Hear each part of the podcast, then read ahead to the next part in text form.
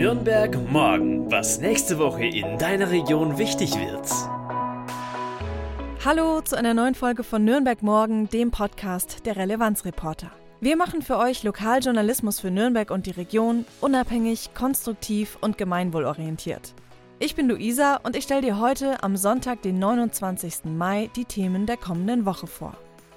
Wir klagen an. Das Aktionsbündnis NSU-Komplex auflösen tagt drei Tage in Nürnberg. Wie geht's den Bäumen in Nürnberg? Die Stadt stellt ihren Baumbericht 2021 vor. Wohnzimmer unter freiem Himmel. Die Komfortzone im Anna-Park öffnet. Bevor wir zu den Themen der kommenden Woche kommen, hier noch eine kleine Richtigstellung aus unserer vorherigen Podcast-Folge.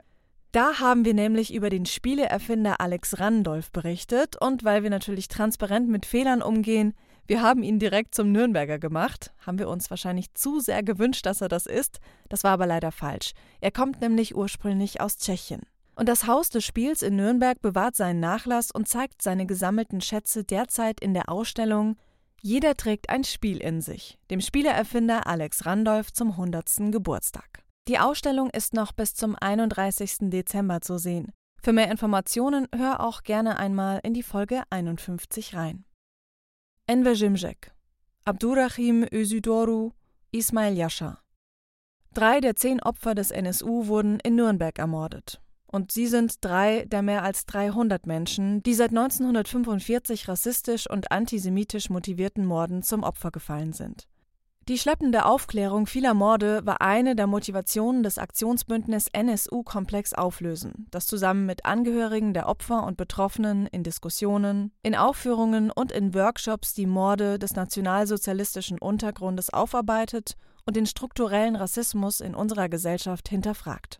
Struktureller Rassismus, das bedeutet, dass rassistisches Handeln oder rassistische Aussagen kein Ausrutscher, kein Einzelfall sind, sondern tief in unseren gesellschaftlichen Strukturen verankert sind. Und das schon sehr, sehr lange.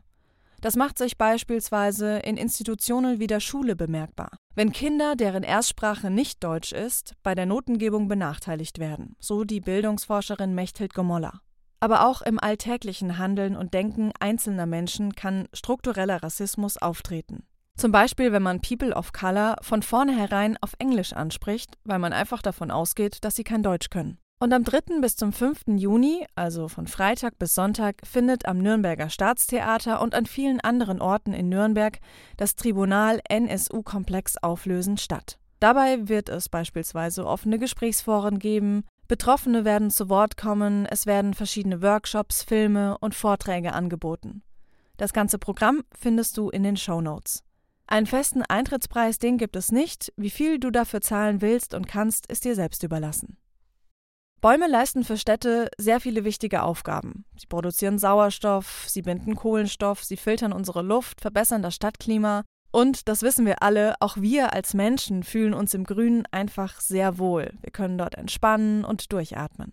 Und deshalb ist es für Städte unabdingbar, sich mit ihren Grünflächen zu beschäftigen und sich um sie zu kümmern. Und wie sich die Stadt Nürnberg um ihre Bäume und die Grünflächen kümmert, das steht im Baumbericht. Der Baumbericht 2021 wird diese Woche am 1.6. im Werksausschuss des Servicebetrieb öffentlicher Raum vorgestellt. Darin steht zum Beispiel, wie viele Bäume und Grünanlagen die Stadt Nürnberg hat, wo neue Baumprojekte geplant sind, aber auch wie sich das Klima 2021 auf die Bäume und Grünflächen in der Stadt ausgewirkt hat und wie die Stadt Nürnberg auf die klimatischen Veränderungen plant zu reagieren. Beispielsweise wird ein Baum nur gefällt, wenn er eindeutig abgestorben ist und jeder Baum wird durch einen neuen ersetzt. Und jedes Jahr werden in Nürnberg mindestens 500 neue Bäume gepflanzt. Und auch du als einzelner Bürger, als einzelne Bürgerin kannst dazu etwas beitragen. Es gibt nämlich die Möglichkeit, Baumpatin zu werden. Und als Baumpatin hast du dann die Möglichkeit, eine Baumscheibe deiner Wahl ganz nach deinen Vorstellungen zu bepflanzen. Eine Baumscheibe, das ist quasi die Basis, auf der ein Baum dann wächst. Die ist dann meistens so 15 Quadratmeter groß, also etwas größer als ein Parkplatz. Und die kannst du dann regelmäßig gießen und pflegen, den Boden durch neue Pflanzen auflockern und zum Beispiel um den Baum herum noch insektenfreundliche Samenmischungen pflanzen. Übrigens bekommst du bei einer Patenschaft auch einen Gutschein über 50 Euro, mit dem du dann Pflanzen besorgen kannst. Kontrollieren, wie sich der Baum dann entwickelt, das fällt aber nicht in dein Aufgabengebiet, darum kümmert sich dann der Servicebetrieb öffentlicher Raum. Wenn du daran Interesse hast, dann musst du eine sogenannte Baumpatenschaftsvereinbarung ausfüllen und die an den Servicebetrieb öffentlicher Raum senden.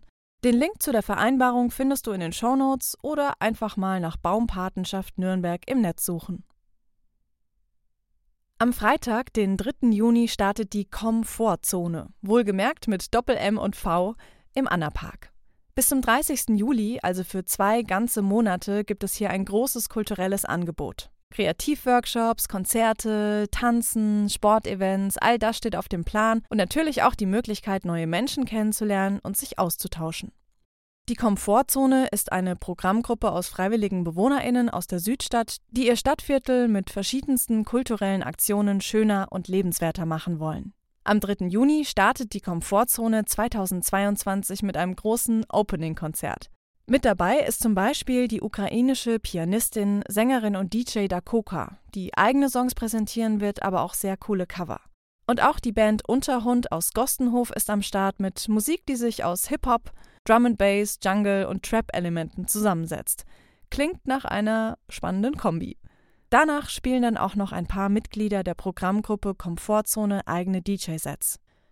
Der Eintritt ist frei. Um 17 Uhr am 3. Juni geht es los im Anna-Park am Ritter von Schuhplatz. PS: Nach den Eröffnungsreden gibt's sogar eine Runde Freibier.